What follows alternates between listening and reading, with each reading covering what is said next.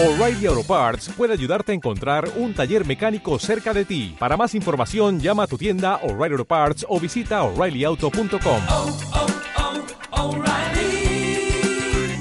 oh, Parts. Bienvenido a Radio Fitman Power, el podcast donde entrevistaremos a los mayores profesionales de la salud, nutrición, entrenamiento, crecimiento personal, psicología y salud en general para que aprendas de ellos. Además, también respondemos tu pregunta que puedes hacer en www.fitmanpower.com barra preguntas. Y si todavía no lo has hecho, recuerda que puedes seguirnos en nuestras redes sociales, Instagram, YouTube, etcétera, en todas ellas como Fitman Power. Así que vamos con el programa de hoy. Muy buenas, hijos del hierro, y bienvenidos a un nuevo episodio aquí en Radio Fitman Power. Hoy tenemos la segunda parte de la entrevista con Beatriz Vidal, Key Movement en Instagram, que se dedica a estudiar, como su propio nombre indica, la movilidad.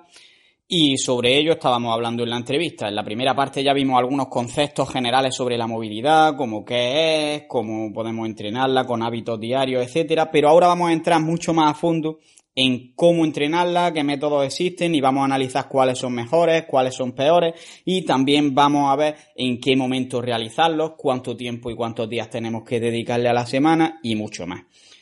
En definitiva, vamos a hablar sobre estiramientos estáticos contra estiramientos dinámicos, hablaremos también brevemente sobre facilitación neuromuscular propioceptiva, que es otro método para entrenar, o también sobre la liberación miofacial, que se ha puesto muy de moda últimamente. Ya dije en la primera parte de la entrevista que había sido muy difícil concretarla y al final no quedó más remedio que hacerla desde una Starbucks, así que se escuchará un poco de ruido de fondo, pero bueno, aún así se puede consumir bastante bien el contenido y seguro que os va a ser de utilidad. Y por último, antes de dejaros con Bea, también recordaros que tenemos un grupo de Telegram en el que intentamos ayudarnos unos a otros en temas de nutrición, entrenamiento, hábitos saludables en general y que hay bastante buen ambiente allí. Así que os recomiendo entrar y para ello únicamente tenéis que poner en el navegador www.fitmanpower.com barra Telegram y ya con eso os va a dejar entrar directamente. Y también podéis hacerlo con el enlace que dejaré en la descripción directamente. Así que nada, os dejo que disfrutéis de la entrevista con Bea. Escucha cómo suena, voz imposible va a llegar ya, nadie me va a frenar, ahora soy yo el que se va a levantar yo, escucha cómo suena. Vale. Y eh, vamos a entrar ya un poco más en estiramientos estáticos, estiramientos dinámicos. Entonces, para empezar a introducir un poco este tema, aunque ya hemos hablado brevemente de ello, sería adecuado que expliques un poco qué diferencia hay entre los estiramientos estáticos y dinámicos y para qué puede ser útil cada tipo. Bueno, eh, sobre los estiramientos estáticos ya hemos hablado y lo he mencionado en donde eh, se requiere pasar un tiempo determinado para que se produzca una adaptación en el tejido. ¿Vale? Entonces, lo que se recomienda al final es eh, pues estar dos minutos en, ese estiramiento eh, estático para que se genere una adaptación. Y dentro, y dentro de, de y dentro de esta forma de trabajar la movilidad, se da pie a ese trabajo estático para, que, es lo que hemos mencionado antes, para, para decirle al tejido, oye, en esta posición vamos a trabajar, te voy a mantener aquí para que sepas que estés seguro, se vaya generando eh, esa, esa, adaptación, ¿no?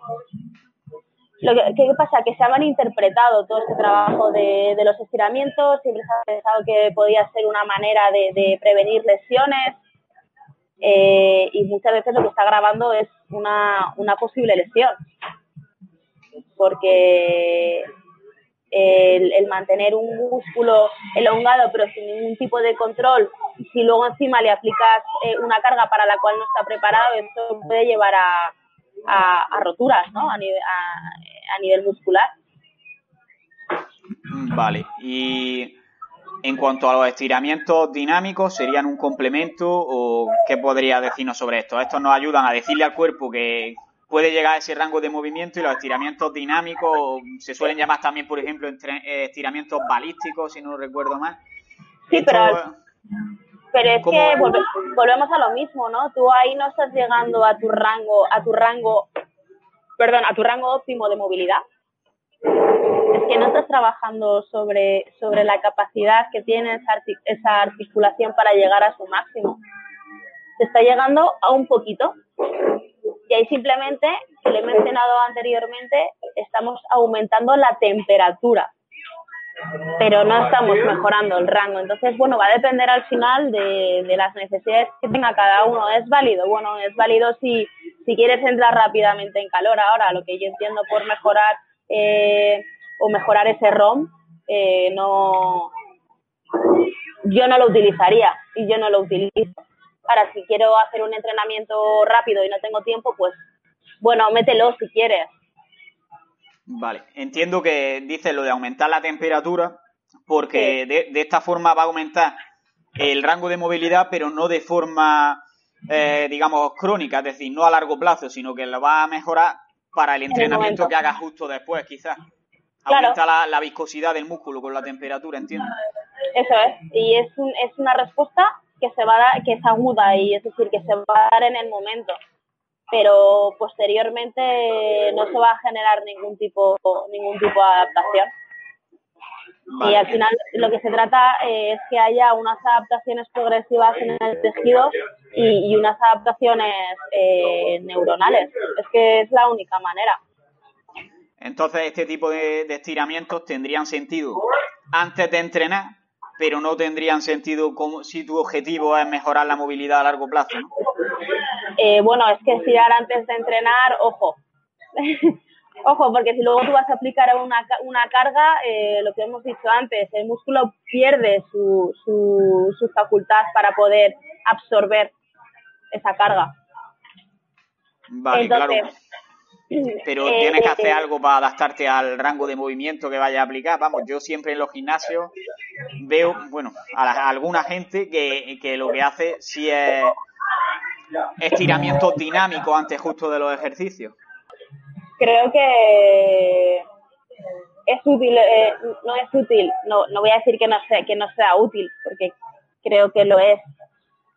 Ahora, creo que con, con, el trabajo que hemos mencionado anteriormente, en donde, en donde hay un trabajo eh, isométrico y en, donde se, producen rotaciones en función del tipo de entrenamiento que se vaya a realizar, yo eh, optaría más por eso. Más que los estiramientos dinámicos son útiles, sí, van a preparar al cuerpo, pero simplemente te va a valer de una manera específica y es para que tu cuerpo pues se genere esa pequeña adaptación en el momento en el que necesitas utilizarlo. Ya está.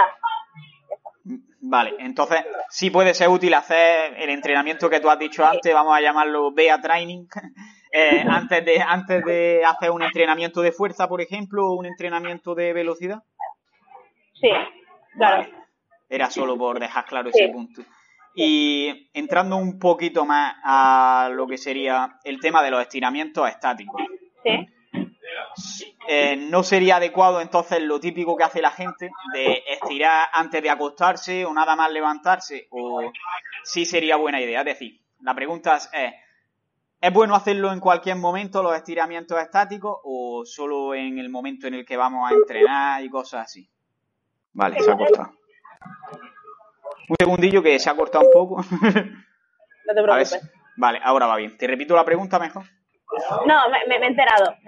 pero, la voy a hacer mejor así para el vídeo. vale, hazlo, hazlo. Vale. Y ahora que hablamos de los estiramientos estáticos, eh, hay gente que a lo mejor tiene miedo a hacerlo al momento de levantarse porque piensan que tienen los músculos acortados y se van a lesionar. O hay gente que se cuestiona mucho si es bueno hacerlos después de entrenar o no van a tener efecto a largo plazo.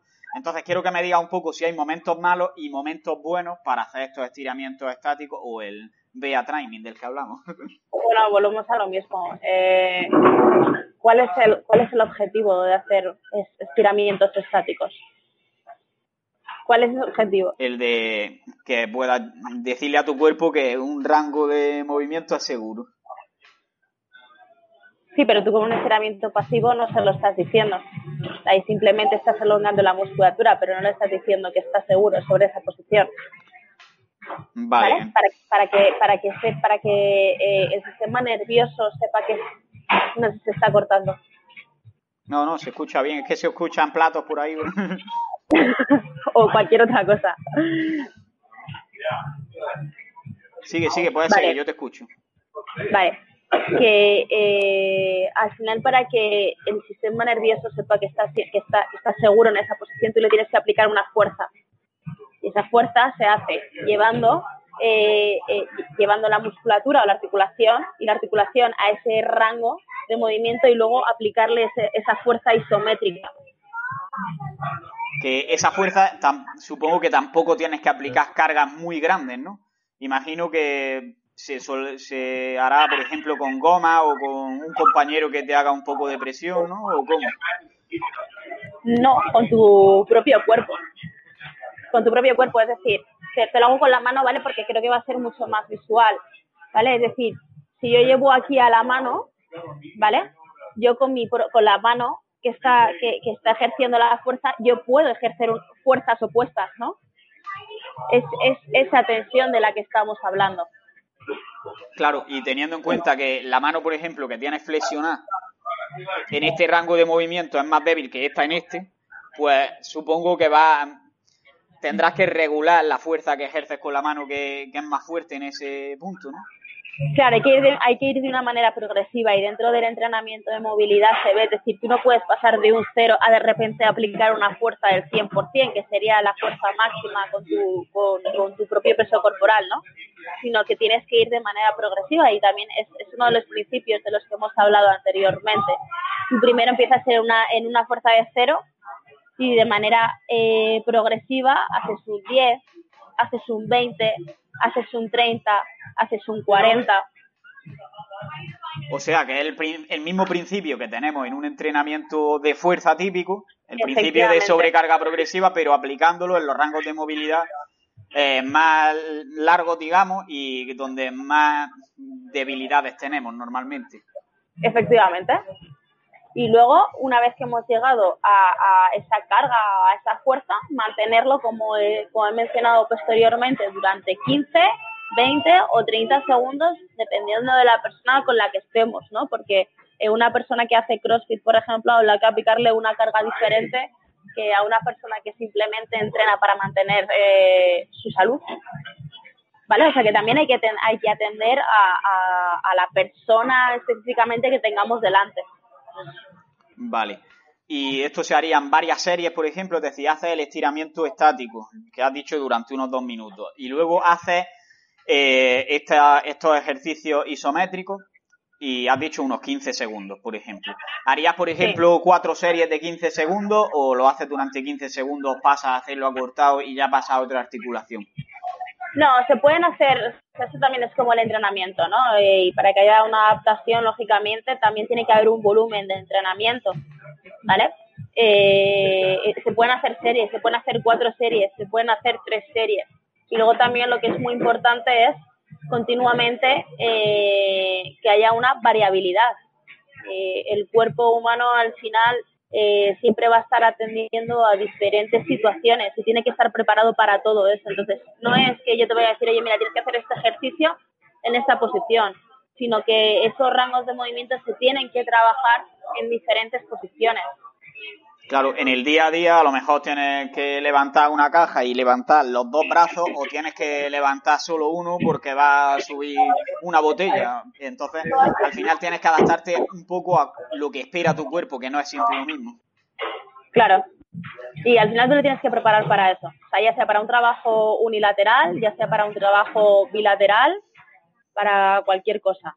Vale, y Centrándonos un poco más en la primera parte, que sería el estiramiento estático que dices que haces durante dos minutos, veo que aquí, porque veo que aquí mucha gente a lo mejor hace rebotes o eh, hace, quiero decir, ¿qué tensión tendríamos que darle al músculo y si es bueno hacer esto de los rebotes? Son las dos preguntas básicas. Es que el, generar un rebote, el generar ese rebote, eh, no te está, no te no te está, no te está generando eh, la fuerza que, necesitas o esa capacidad de controlar el movimiento. Y es que eso posteriormente lleva, lleva la lesión. a, la persona y, a la musculatura. Sobre todo yo lo veo mucho en el trabajo de, sentadilla, por ejemplo, ¿no? Eh, se ejerce eh, esa elasticidad o esa potencia para poder para poder llegar eh, más abajo pero realmente de qué te sirve eso creo que de, de poco o nada estoy de acuerdo al final al ganar, al hacer más recorrido, digamos, esta fuerza elástica de que te, que te da un poco llegar más abajo, la estás perdiendo porque también estás haciendo más recorrido en este, en este caso concreto de la sentadilla. Claro. Y bueno, sigue, sigue. Nada, nada, dime, dime, dime. Que hablando ya sobre otros métodos, eh, por ejemplo, ¿qué podrías decir de la facilitación neuromuscular propioceptiva? Explícanos un poco qué es y lo que opinas de ella. Vale. Bueno, eh, conozco cosas de lo que he podido leer. No soy experta en el tema, ni muchísimo menos. Seguramente un fisio o una persona que esté especializada en esto va a tener el doble de capacidad de explicarte lo, de explicarte lo que yo. Lo que sí que sé es que la FNP, al igual que, el trabajo de liberación miofascial, lo único que te está produciendo es una respuesta instantánea, es decir, en el momento pero no se va a ver prolongada en el tiempo. Entonces es como hacer un truco a tu cuerpo para que pueda eh, llegar a ese, a, ese, a, ese rango de movimiento eh, en ese momento determinado.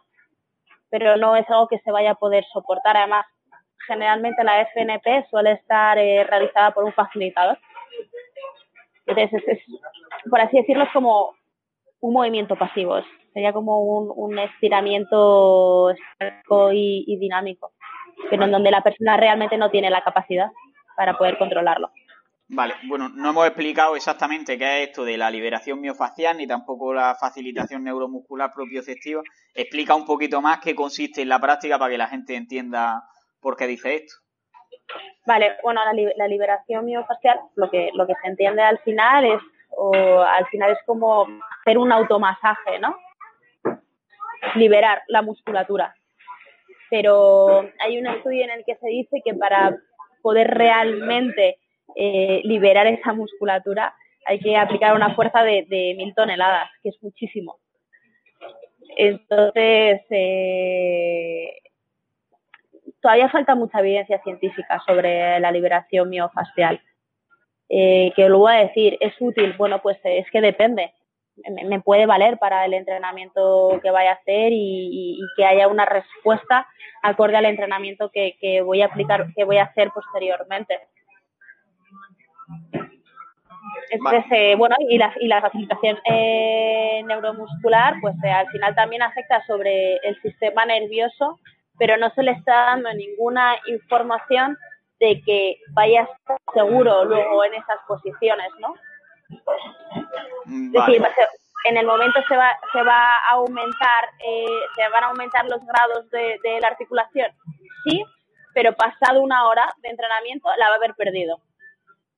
Para que tengas más una idea. Vale, vale, pero eh, la facilitación neuromuscular propioceptiva, esta FNP, eh, sería como hacer un estiramiento estático y si no entiendo mal, después haces como una contracción en ese punto y luego cuando vuelva a relajar se supone que va a tener más rango de movimiento, ¿no?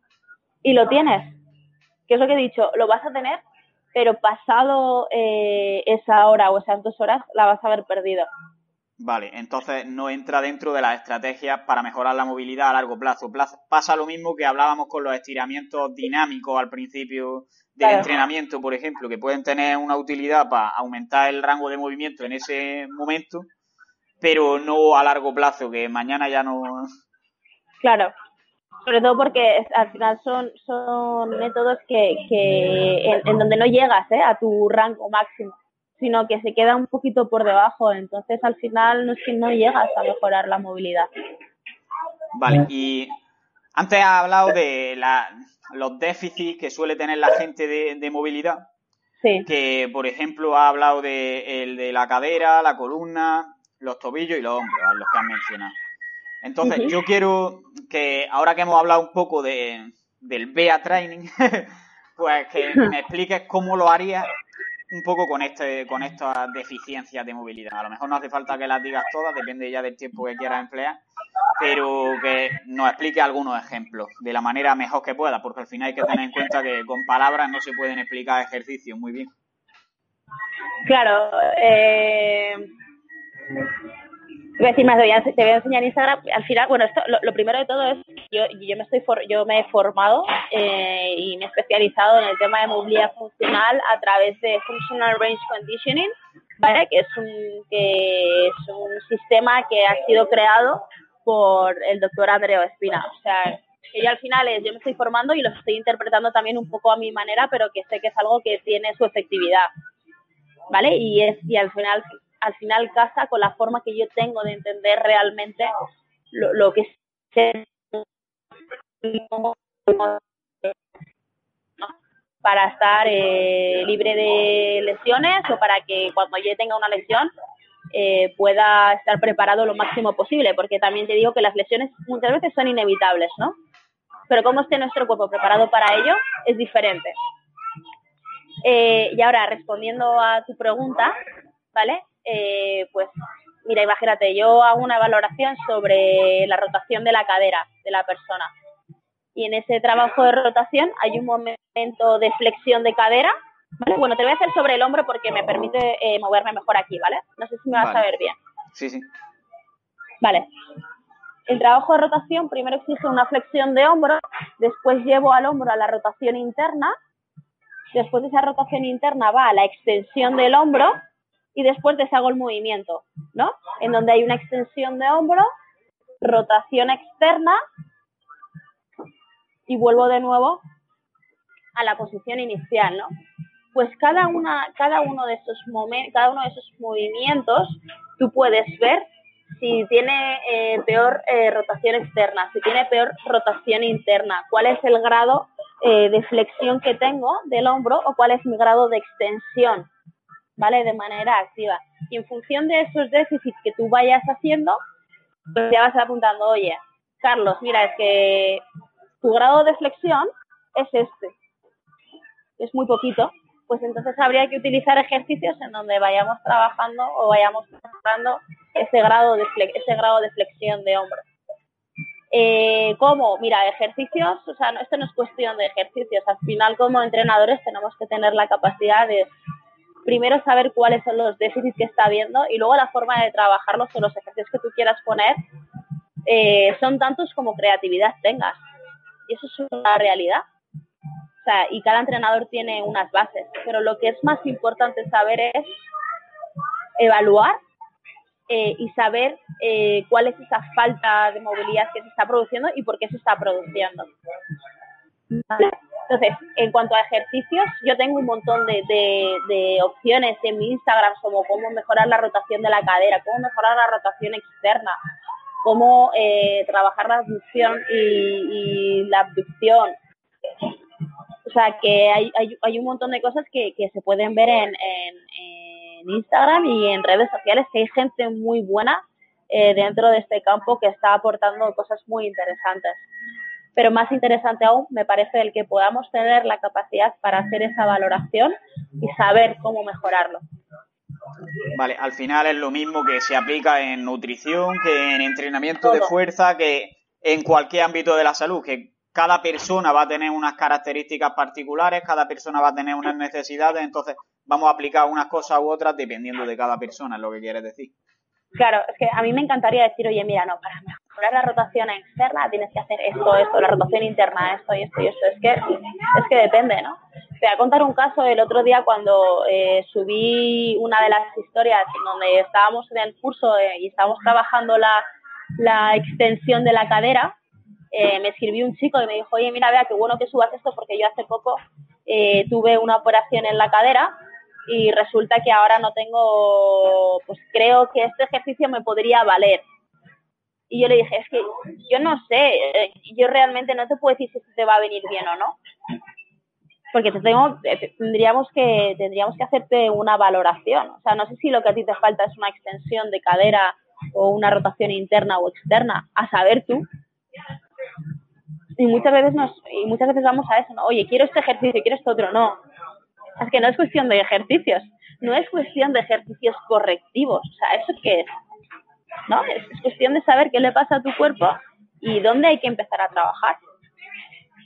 Claro, estoy muy de acuerdo con esto y al final se ve así en todo y yo lo vivo bastante con, esto del podcast porque, por ejemplo, hicimos algunos vídeos hablando sobre analíticas de sangre y hablábamos de por qué pueden salir fuera de que tenga algo mal en la salud en personas que entrenan ciertos valores mal en una analítica de sangre.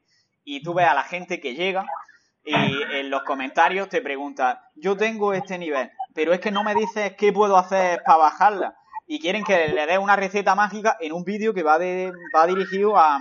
puede ir a todo el mundo, vaya. Entonces, es como que dice, me gustaría ayudarte, pero es que es imposible así. Que al final de lo que, de, de, lo que tenemos que tener en cuenta es que estamos trabajando con personas.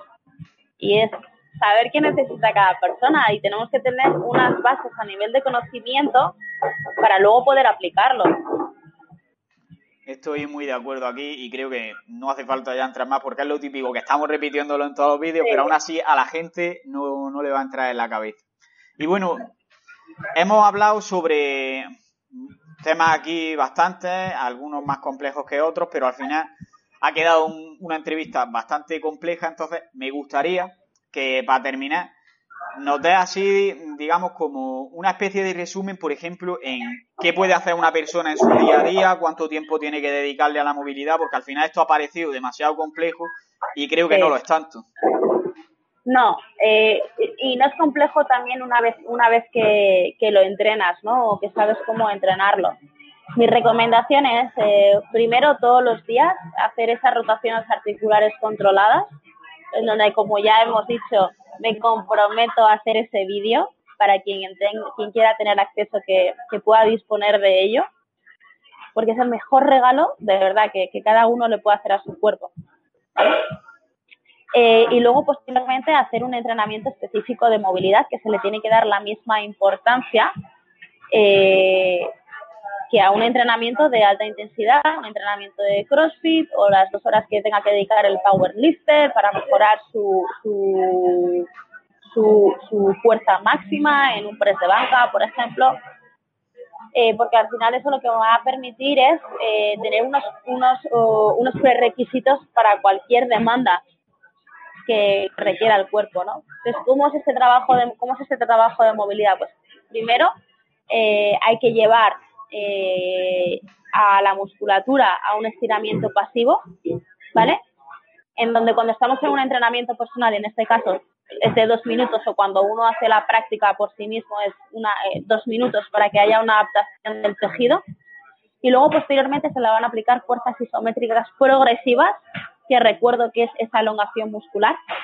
Y luego unas fuerzas regresivas, donde se genera un acortamiento, en donde le estamos dando la información necesaria al sistema nervioso de que en esas posiciones va a estar a salvo. Y una vez que se ha hecho todo esto, ¿vale? Es en donde estamos eh, aumentando esos rangos de movimiento y luego se trabajan sobre eh, trabajo, donde se hacen trabajos de rotaciones, se, hacen trabajos de eh, elevaciones, ¿vale? O sea, luego ya esto eh, es más complejo, ¿no? Y dentro de un, de un entrenamiento se puede ver de, de, manera más específica, ¿vale? O sea, que, que la gente no solamente se quede en, vale, hago fuerzas isométricas progresivas, regresivas, sino que una vez aplicado eso, luego eh, hay que hacer trabajos de, de rotaciones con esa fuerza aplicada. ¿Y cuál sería el mejor momento para hacer esta rutina? Porque hay veces que la gente se pregunta mucho si tiene que hacer estas entrenar la movilidad antes del entrenamiento, después del entrenamiento, en un momento totalmente aislado?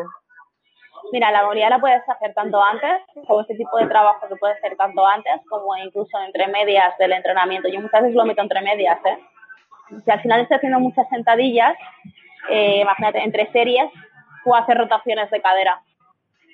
Lógicamente, eh, el esfuerzo al que le voy a someter a esa rotación eh, no va a ser lo mismo que si yo hago un entrenamiento de movilidad de alta intensidad, que también lo hay, ¿vale? O sea, yo dentro de, mis entrenamientos de movilidad, pues habrá un día donde eh, le meta menos intensidad y menos volumen, y habrá otro día en que le pueda meter más intensidad, ¿no? Porque con nuestro cuerpo realmente podemos hacer un trabajo muy, muy, muy, muy importante. ¿Vale? O sea, que no, no por aplicar una carga externa va a ser mejor. Entonces podríamos, podríamos decir que no es tan importante el momento en el que lo hagamos y sí que lo hagamos. Sí, efectivamente.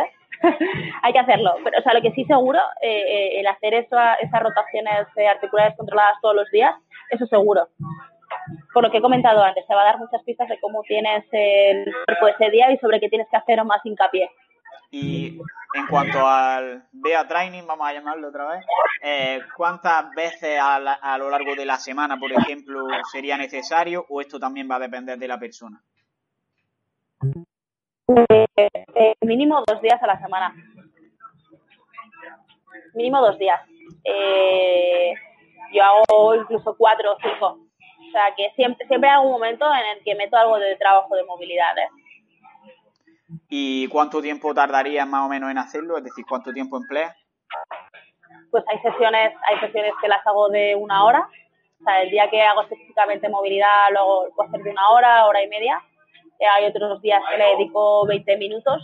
Depende, o sea, si tú, por ejemplo, ese día tienes que hacer sentadillas, pues eh, le puedes dedicar 5 minutos al trabajo de movilidad de tobillo y al trabajo de movilidad de cadera previo a, a ese trabajo de sentadillas. Eh, es que va a depender del tiempo del que dispongamos y de cuál sea el objetivo, pero que siempre va a haber tiempo y cabida para eso, sí, ahora también depende de las prioridades que tenga cada persona, ¿no? Claro, vamos a lo fácil siempre. Pasa un poco como con el entrenamiento de fuerza entonces, que puedes elegir a lo mejor para meter el mismo volumen de entrenamiento, hacer cuatro días y hacer dos horas de entrenamiento cada día o hacer dos días de una hora y media y seis días de una hora, por ejemplo. Claro. Pero, como, como, hemos dicho antes, al final tiene que haber una adaptación y no se puede meter todo de golpe, sino que es mejor hacerlo, irlo haciendo poquito a poco, eh, que se vaya introduciendo en el día a día durante 20 minutos, o cada cuatro días, o cada tres días durante 20 minutos, porque es un entrenamiento muy exigente. Vale, y bueno, ya para ir acabando un poco, ¿quieres comentar algo que yo no te haya preguntado? Eh, no, yo creo que hemos abordado bastantes cosas eh, y de cara a lo que hemos estado debatiendo, bueno, pues ya si alguien tiene dudas o se quieren abrir debates de lo que sea, pues que seguramente se vayan a abrir, pues ya se podrá comentar más adelante. Vale. Ahora te voy a hacer una pregunta que suelo hacerla siempre al final de todos los podcasts. Sí. Y esta primera se la copié al podcast de Sigma Nutrition, no sé si la habrás escuchado alguna vez. Sí. Y la, pregunta es, si puedes únicamente recomendar un hábito o una acción que si nuestros oyentes lo hacen día tras día vaya a mejorar algún aspecto de su vida, ¿qué hábito o qué acción sería? Lo que te he dicho, meter las rotaciones articulares controladas todos los días. Tiene que ser como el desayuno. Todos los días todos, todos los días. No, no, digas lo del desayuno, que aquí muchas veces hablamos de que da igual no desayunar. ¿eh? Efectivamente, pues eh, da igual, es como lavarte los dientes. Vale, eso, ya es otra cosa. Pues, pues tiene que ser como eso. Muy buena recomendación. Y ahora, ha hablado antes, por ejemplo, de que hay mucha gente que habla sobre estos temas, entonces te voy a preguntar un poco por contenido recomendado. Ya no solo de cuentas de redes sociales, sino de canales de YouTube, que también es una red social en realidad, de podcast, libros, bases de datos, en general contenido que recomiende, ya sea sobre esta temática o sobre alguna otra. Pues mira, tengo por aquí apuntados eh, libros. Único que pasa es que eh, la mayoría de la literatura que, yo recomiendo está en inglés. Y yo sé que aquí en España no nos llevamos muy bien con el idioma, pero creo que es necesario al final para, para poder entender muchas cosas. Entonces, yo por aquí eh, tengo, bueno, a, Andreo, Andreo Espina, por supuesto, eh, tanto en su página web que es Functional Anatomy Seminars, todo esto Carlos, lo pasaré por escrito para que cuando lo subamos a YouTube o lo puedas subir a YouTube eh, también quede reflejado. Vale. ¿Vale? Eh, también recomiendo leer a, Tom Myers, eh, que es un, experto en, anatomía, todo el tema de, de las cadenas faciales para entender cómo funciona el cuerpo humano, Eh, hay que leer sobre biointegridad. Eh, bueno, eh, se me ocurren bastante, bastante literatura que se puede leer. Hay que leer también sobre control motor, que ya cuando, cuando lo subamos te lo pongo todo por escrito, ¿vale? Porque así dicho Vale, pues pondré abajo en, la descripción todas las recomendaciones que tú quieras darme ahora por escrito, así no tenemos que estar ahora comentándolas, porque al final también si la gente no la apunta, por mucho que lo diga ahora, si van conduciendo, a mí me pasa muchas veces que escucho podcast, me dicen en el podcast un libro recomendado y yo estoy diciendo, me cago en todo, debería estar apuntando, y luego no están en la descripción y digo... Sí, esto es mejor que lo dejamos por escrito, ¿vale? Vale, pues abajo en la descripción pondremos tanto libros como personas a las que recomiendes seguir, canales de YouTube, podcast, todo lo que tú quieras. Ahora, ahora me lo das. Vale. Y ahora ya preguntas un poco más personales. Estás ahora mismo formándote en California. Veo que tienes bastante ambición y bastante ganas de seguir aprendiendo. Entonces cuéntanos cuáles son tus proyectos y tus objetivos a corto, medio y largo plazo. Vale, bueno, pues eh, mira, yo llevo desarrollando mi marca personal desde hace, desde hace cuatro años, en donde está enfocada principalmente eh, en proporcionar y educar a las personas eh, en el ámbito del movimiento, ¿no? Y, mi mayor obsesión ahora mismo es poder transmitir todo ese trabajo de movilidad al mayor número de personas posible. Ahora mismo lo que estoy haciendo es, por un lado, mis entrenamientos personales, por otro lado, ya empecé el año pasado, en octubre, el primer programa de movilidad aquí en España presencial y la verdad es que fue bastante bien. Eh, ahora en febrero saco el segundo, el presencial, que son dos meses y medio o sea, lo que la gente se apunta a yoga y a pilates, pero trabajo específico de, movilidad, dos días a la semana, eh, una hora. Eh, y luego, ¿qué más estoy haciendo? Ahora estoy haciendo también, tengo un foco en, los box de CrossFit eh, y me quiero mover por España en los diferentes box haciendo workshops del trabajo de movilidad específico para, para esta disciplina y creo que en eso me estoy moviendo que no, que no es fácil, ¿eh? Que no es fácil y que no es poco. es bastante, de hecho, tienes que estar bastante liada en el día a día. Y la verdad que te deseo suerte y seguro que te va a ir bien porque la verdad que ya te lo dije ayer, que te lo estás currando muchísimo y eso al final, antes o después, va a dar su, su recompensa. Ya te digo que estas cosas no son lineales, sino que de buena primera un día dices, coño, pues ha funcionado. Sí, y hay que tener mucha paciencia. O sea, yo lo que digo, no puedes esperar tener cambios así porque sí, sino que si tú durante 20 años has estado destrozando tu cuerpo, no puedes pretender que al día 5 o al mes 2 tu cuerpo ya vuelva a estar como, como estaba antes, ¿no? Entonces es un trabajo donde hay que tener mucha paciencia, donde hay que creer también mucho en uno mismo y también cada uno se tiene que comprometer, uno con las prioridades que tenga eh, y segundo se tiene que comprometer con su propio cuerpo. Muy de acuerdo. Y sobre todo en esto primero que dices, que una persona que ha engordado 30 kilos durante, durante 30 años, que no quiera perderlos después en 5 días. Estoy muy, muy, muy de acuerdo ahí. Y ahora ya para acabar, ¿dónde pueden seguirte, encontrarte, encontrar tus formaciones, etcétera? Pues tengo la vía más fácil y más rápida eh, va a ser a través de Instagram, eh, que lo tengo como Key Movement. Eh, también tengo la página web en donde ahí van a tener acceso a ver tanto el programa presencial como, como el online, que creo que eso no lo he dicho, que también saco ahora en febrero, empiezo ya por fin el programa online. Y, y, y básicamente a través de esas dos vías, en Instagram y en mi página web pues dejaré también por ahí abajo tu página web y, tu Instagram para que la gente pueda seguirte. Yo lo recomiendo porque sube muchos vídeos sobre movilidad, que es un tema que la mayoría nos dejamos un poco de lado y la verdad que tiene mucha más importancia de, lo que creemos. A ver si algún día, Carlos, te animas y, y pruebas conmigo. Hombre, espero, espero poder hacerlo. Me pilla un poco lejos, pero si haces el online o si vienes aquí a Sevilla, que hablaré con los dos a ver si, si te traen, pues a ver si es verdad y... Ya me han contactado por ahí de Sevilla, o sea que es probable que sí. Pues avísame entonces si yo no me entero. Vale, seguro que sí. Pues nada, vamos a ir acabando la entrevista, que seguro que tienes ahora bastantes cosas que hacer. Lo siento por la gente, por las partes que no se hayan podido escuchar bien y eso, porque al final esta entrevista nos ha costado muchísimo ponerle la fecha. Llevábamos ya como cuatro meses y, si no me estoy exagerando, cuatro meses diciendo, venga, vamos a hacerle. Siempre pasaba algo y al final la hemos tenido que hacer así, tú en una Starbucks, yo en mi casa, pero al final creo que ha salido bien dentro de las condiciones que, que podíamos hacerlo.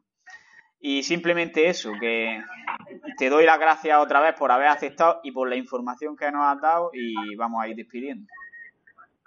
Gracias a ti, Carlos. Ha sido un placer. Espero que haya quedado un poquito más claro ciertos conceptos y creo que la mejor manera de que se termine de entender es que de verdad se pruebe, se pruebe el entrenamiento de movilidad. Pues nada, que sigáis a Bea y nos despedimos. Un saludo y a seguir creciendo. Un abrazo, Carlos. Y hasta aquí llega el episodio de hoy. Si te ha gustado, puedes apoyarnos y darnos más difusión compartiéndolo en las redes sociales, dejando una valoración en iTunes o un comentario en iVoox y sobre todo, seguir viendo los siguientes episodios. Nos vemos en el siguiente y un saludo y a seguir creciendo.